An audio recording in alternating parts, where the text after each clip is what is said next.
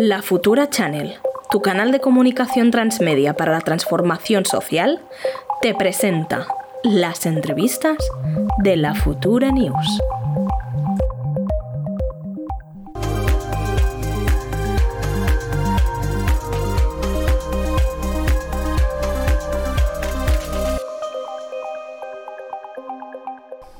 Bueno, buenos días, Luca. Hola, buenos días a todos. ¿Qué tal? Pues muy bien. Eh, bueno, tenemos aquí a Luca, que es doctor en Bellas Artes, sociólogo de la comunicación, especialista en tecnología interactiva, investigador y académico con, varios ensayos sobre tecnología, arte y videojuegos. Eh, y ahora actualmente es comisario de la exposición Homo Ludens, videojuegos para entender el presente. Sí, como investigador y académico ha publicado varios artículos y ensayos sobre tecnología, sobre arte, sobre videojuegos, que es el tema del que vamos a hablar hoy, y sobre cultura general eh, digital, impartiendo clases en diferentes universidades nacionales e internacionales. Así que tenemos aquí hoy un invitado con mucho nivel. Em, entre otras universidades se encuentra Elisaba y la Pontificia Universidad Javeriana, que no sé dónde está, igual después... En Colombia. En Bogotá, ok, Colombia. Muy, no está mal, very international. su producción teórica también está acompañada por un largo historial de creación artística, ¿no? Entre ellos pues está el proyecto stereotypes.net que aborda pues el código informático como un artefacto creativo. Y por último, es codirector junto a Euridice Cabañes de la asociación Arts Games, eh, una organización internacional que trabaja en el cruce entre ciencia, tecnología, participación ciudadana, videojuegos y marca bajo la cual a día de hoy se desarrollan todos los proyectos. Em, ¿Puedes hablarnos un poco de la industria de los videojuegos? ¿Qué números maneja? ¿Por qué es tan importante a día de hoy la industria? Claro, bueno, ante todo, qué, qué gustazo estar aquí. Ahí, bueno, hicieron esta presentación fantástica con muchas palabrotas. Tratamos un poco de reconducirla a un lenguaje más normal, más humano, que a veces cuando nos vamos muy de académicas y académicos nos volamos demasiado alto y a veces es muy lindo como reconectar con un lenguaje un poco más, más, callejero.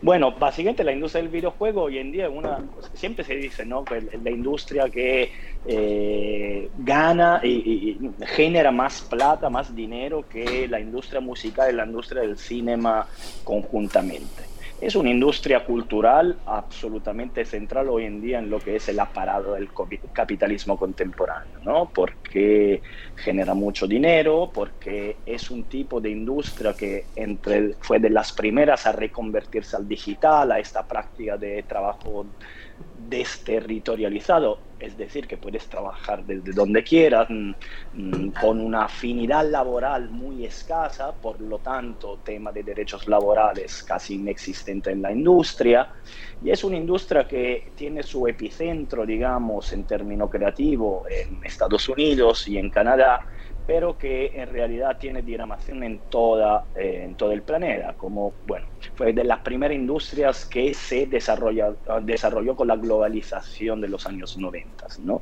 Entonces, y refleja muy bien lo que pueden ser, por ejemplo, las relaciones de poder que ocurren entre norte y sur, sur global donde, por ejemplo, sí hay un diseño creativo, una idea, un desarrollo fuerte que se hace en en Estados Unidos o Canadá, pero luego se, externaliza a fuerza laboral sin derecho y de bajo coste eh, toda una serie de funciones y de labores eh, atendiendo digamos, a estos trabajadores, a esta fuerza laboral que está en el sur global, como puede ser India, Pakistán, el sureste de Asia o África y Sudamérica. Entonces es una industria que representa muy bien a escala global, digamos, lo que es eh, eh el fenómeno más contemporáneo del capitalismo hoy en día. Por esto me, me, intriga tanto estudiarlo, ¿no? porque creo que es una buena forma de, de, de, ver por dónde van los tiros y, y aprender un poco más de este capitalismo salvaje.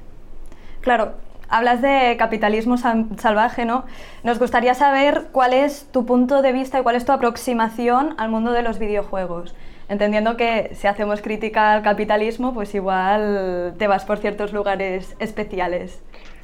Mira, yo en, mis estudios y en mi práctica siempre como abordé los, eh, oh, medios populares. Estudié mucho tiempo el uh, cómics de superhéroes, estudié eh, como las series así populares y finalmente el videojuego. Porque creo que en términos de lenguaje, en términos como de cómo están hechos, son medios que logran realmente entrar en la vida de la gente y conectarnos de una forma absolutamente especial. Eh, en los videojuegos especialmente, al ser juego, tiene esta capacidad de conectar la gente, aunque sea por de una forma efímera y temporal, conectarnos más allá de nuestra cultura, nuestras procedencias, nuestros haceres de la vida. Pensar, por ejemplo, el típico niño niña que juega desde su habitación en su cuarto oscuro conectado con una comunidad global donde está hablando con otro niño niña persona que está en otra parte del planeta, con lo cual igual no comparte mucho culturalmente y en términos políticos y de vida cotidiana pero en este instante de juego sí están compartiendo algo, están socializando de una forma muy estrecha. Y, el juego y, el videojuego especialmente tiene esta magia. Entonces, claro, una vez que ves desde dentro lo que la industria del videojuego, a la vez que su cara más, más terrible, más negra, eh, perdón, más, más, más oscura, Em, también te das cuenta que se están dando muchas pequeñas transformaciones, ¿no? Como que de repente hacer videojuegos se ha vuelto algo muy fácil hoy en día, porque hay lenguaje, hay eh, programas informáticos que hacen que sea mucho más fácil hoy en día realizar un videojuego que no como hace 20 años. Poco como pasó con los celulares y los videos, que hoy en día todos y todas estamos grabando videos todo el día. Con los videojuegos está pasando algo parecido, lo cual implica que un montón de identidades, de formatos y de historias que antes no cabían en la industria del videojuego, finalmente están entrando. Ello estudio justamente este nuevo tipo de videojuego que se está dando y que se está dando cada día más. Me parece lo más entretenido y interesante.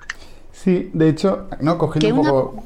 Uy, hemos tenido un poltergeist. Eh, eh, cogiendo un poco desde, tu vertiente más de, sociólogo, em, ahora hablabas de la importancia de desde el punto de vista social, si puedes profundizar un poco más en esto, eh, ¿por qué los videojuegos son tan importantes desde este punto de vista? Claro. ¿Y cuál es la transformación que se está dando o que tú crees que se está dando? Pues nosotros somos la primera generación que se socializó en torno al algoritmo, ¿no? Hoy en día el algoritmo eh, eh, cadenza, digamos, guía nuestras vidas cotidianas a múltiples niveles, para desplazarnos en la ciudad, para pedir comida, para ir a ver qué hacer por la noche, dónde ir a bailar, dónde ir a de cita con alguien, para buscar amores, para buscar trabajo. Toda nuestra vida está articulada a través del algoritmo. Bien, los videojuegos han sido el primer medio algorítmico que ha llegado en la sociedad. ¿Qué quiere decir esto? Quiere decir que eh, han sido la primera vez que en la casa de la clase media típicamente blanca occidental, estuviese un medio de comunicación donde nosotros personas nos estábamos relacionando con un algoritmo que tomaba decisiones y nos enfrentaba con decisiones. Porque finalmente el videojuego es esto, ¿no? Es como una, lista de, instrucciones a lo cual nosotros que reacciona interactivamente a nuestros inputs. Entonces el videojuego tuvo esta gran calidad en términos de sociedad de masa, de educarnos al algoritmo. Y hoy en día, hoy en día es uno de los medios más consumidos, como decía al principio, y es capaz de generar universos simbólicos, imaginarios y narrativas que son muy centrales hoy en día, sobre todo en la franja entre 10 y 35 años. Por lo tanto, es un medio popular, como decía, que vale la pena pensar y reflexionar en cómo eh, por su capacidad también de transformar y tensionar la realidad. No es solo un objeto de consumo, sino transformarlo en un objeto creativo que podemos crear nosotras mismos, nos podemos reapropiar y a partir del cual construir eh, narrativas antihegemónicas, narrativas que sean capaces de disputar el imaginario social que normalmente se construye. El videojuego te permite esto, te permite crear de forma colaborativa nuevos imaginarios, nuevas formas de apropiarse el juego. Claro, nos has estado explicando así un poquito por encima cuál ha sido la evolución del videojuego, ¿no? Nos gustaría muchísimo que nos dijeras cuáles son los elementos destacados para ti de esta evolución desde, digamos, principios del Internet y el indie media hasta día de hoy. Bien, bueno, los videojuegos em, han sido como un elemento de, donde se puso a prueba la tecnología y la tecnología digital. Los primeros, incluso los zapatistas, por ejemplo, que fueron de los primeros movimientos sociales que entraron digamos, en la disputa del dominio digital, entendieron lo digital como un lugar de conflicto, empezaron a utilizar el juego, el videojuego, pequeños juegos que todavía quizás se pueden encontrar por Internet como una forma de socializar su pensamiento y su discurso. En general, en la tecnología, en el desarrollo de Internet, eh, los juegos, digamos, tuvieron un lugar un poco al margen. En ese sentido, el capital entendió mucho antes y mucho mejor en lo que fueron y la importancia de los videojuegos. Si pensamos, por ejemplo, al movimiento del software libre, de lo cual yo vengo, vengo de, digamos, de, lo que fueron los Hack Labs, eh, la experiencia de los Hack Labs, Hack Meeting en Italia y luego en la península ibérica, como podemos ver, como que durante muchos años eh, estas comunidades eh, creativas, revolucionarias, rebeldes, eh, no miraban al, juego y a los videojuegos como un elemento articulador de política, ¿no? Em, sí eran muy capaces de entender la tecnología como un espacio de conflicto.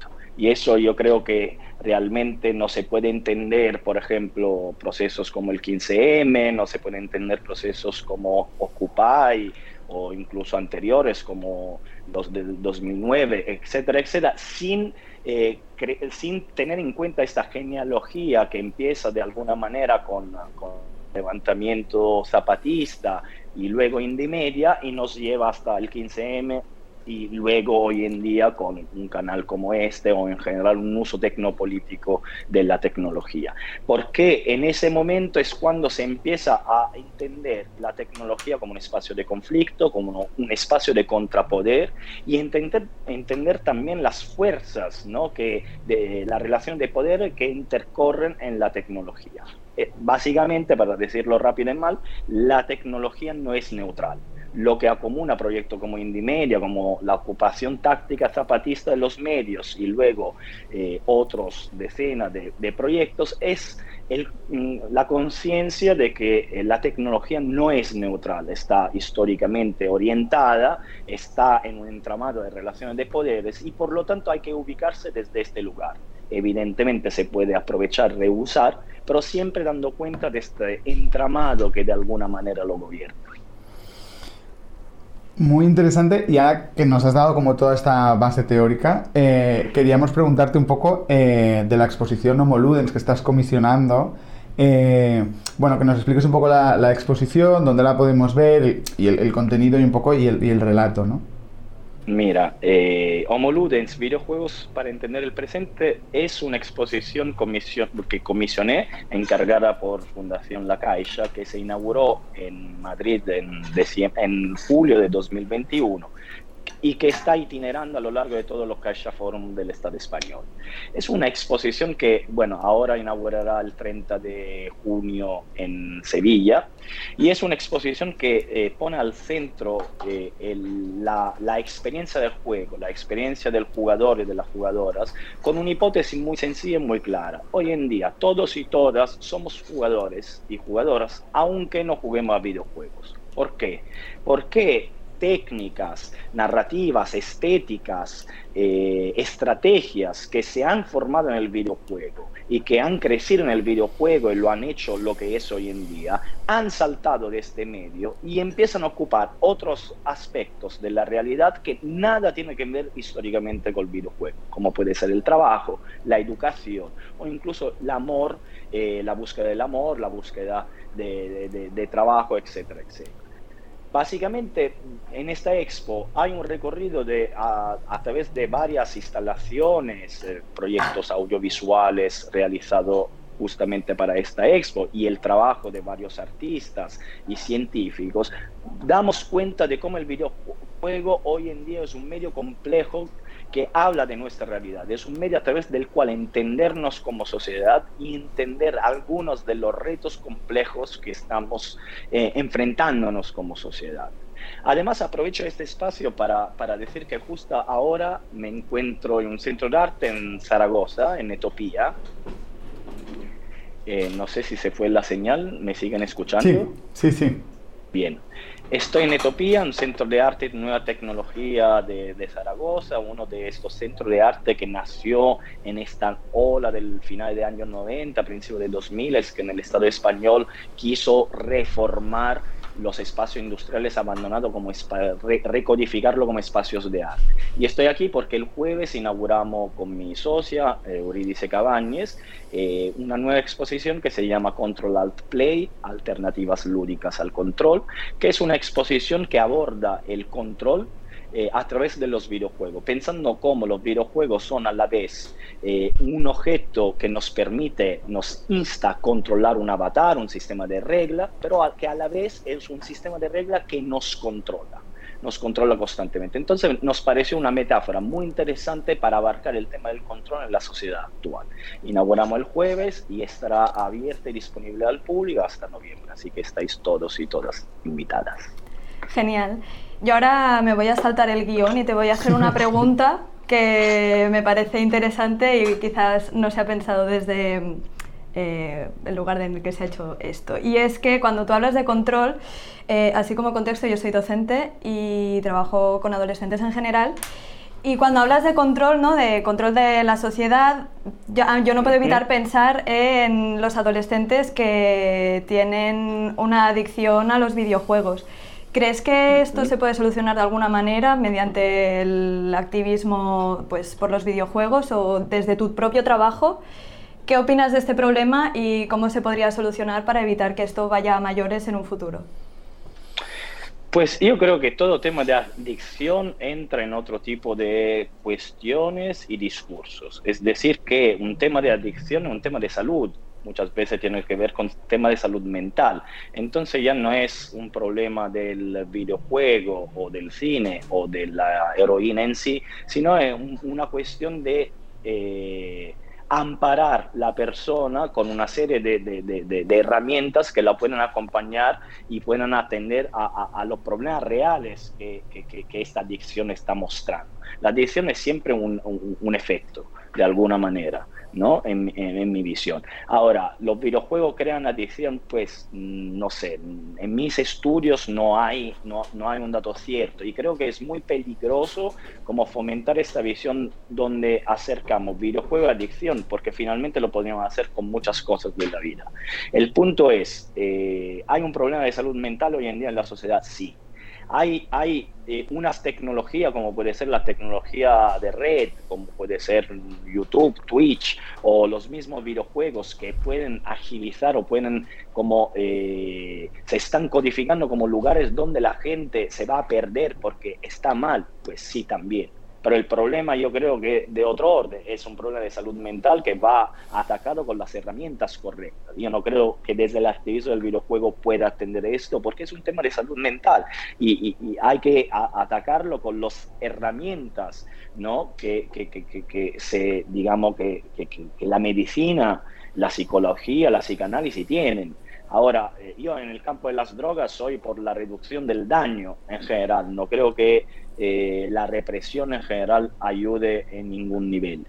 Creo que dependiendo de los casos, aquí se trata de entender por qué se dan estos procesos de adicción. Ahora dicho esto, también es cierto que hay una serie de mecanismos y, técnicas de diseño que llamamos, que llamamos patrones de diseño oscuro en los videojuegos que sí fomentan cierto tipo de retención de los usuarios. Entonces, frente a usuarios más débiles en términos de salud mental, pues evidentemente son muy peligrosos. Y eso hay que apuntarlo y hay que decirlo también. Guay, yo ahora como hilando con esto, em, hace poco se hicieron las jornadas por los derechos del juego digital que se celebraron aquí en Barcelona. Creo que estuvisteis trabajando conjuntamente con el Ayuntamiento, con la Generalitat, así como con el Ministerio de Consumo. em, en pro de los derechos, de, mejorar los derechos y regular ciertos aspectos de los videojuegos. Entonces, ahora que estábamos hablando también, esto, esto que hablabas ahora, ¿no? Un poco de que hay ciertos aspectos que igual hay que echarles un ojo, era para saber un poco cuáles fueron los puntos clave del trabajo conjunto que hiciste con la administración y de las conclusiones de esas jornadas, etcétera.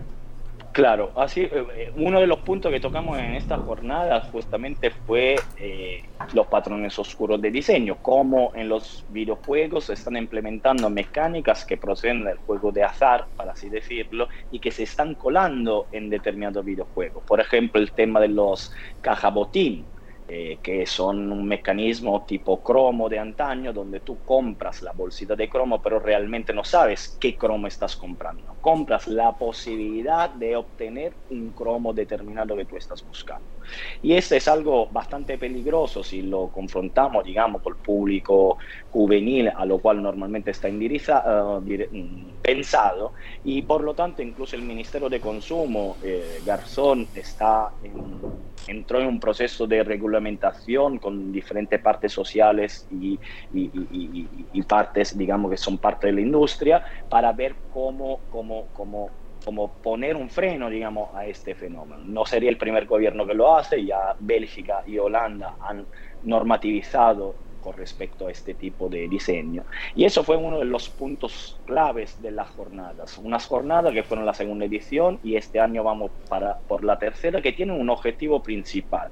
Normalmente cuando se habla de derechos digitales, por ejemplo, derecho en Internet, pensando la misma historia de los movimientos sociales en Internet.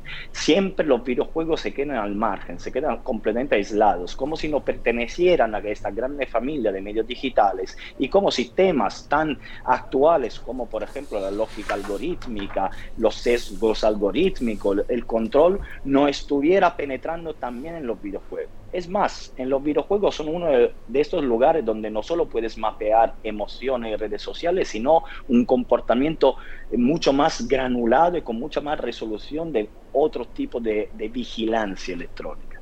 Por lo tanto, digamos, nuestra apuesta y lo que estamos tratando de, comentar y de, hacer ver a instituciones, tanto locales como nacionales, y a otros compañeros y compañeras colectivas, de decir, cuidado, porque ahí hay un espacio en, en disputa, hay un espacio de conflicto, hay un espacio donde nos están comiendo. Y lo que ha sido las redes sociales hoy en día, lo será el videojuego en 10 años si además lo imaginamos con esta tensión hacia el mediaverso, este imaginario no tecno-utópico donde todos nos convertimos en un gran videojuego donde estamos buscando trabajo, trabajando, etc. Entonces es muy importante hoy en día empezar a hilar los videojuegos como dentro de lo que es el entramado de Internet, de las luchas digitales que se están dando. No dejarlo de lado, no pensar que es un espacio marginal, sino que es un espacio cada vez más central. Y por suerte estamos empezando a tener cierta respuesta en ese sentido.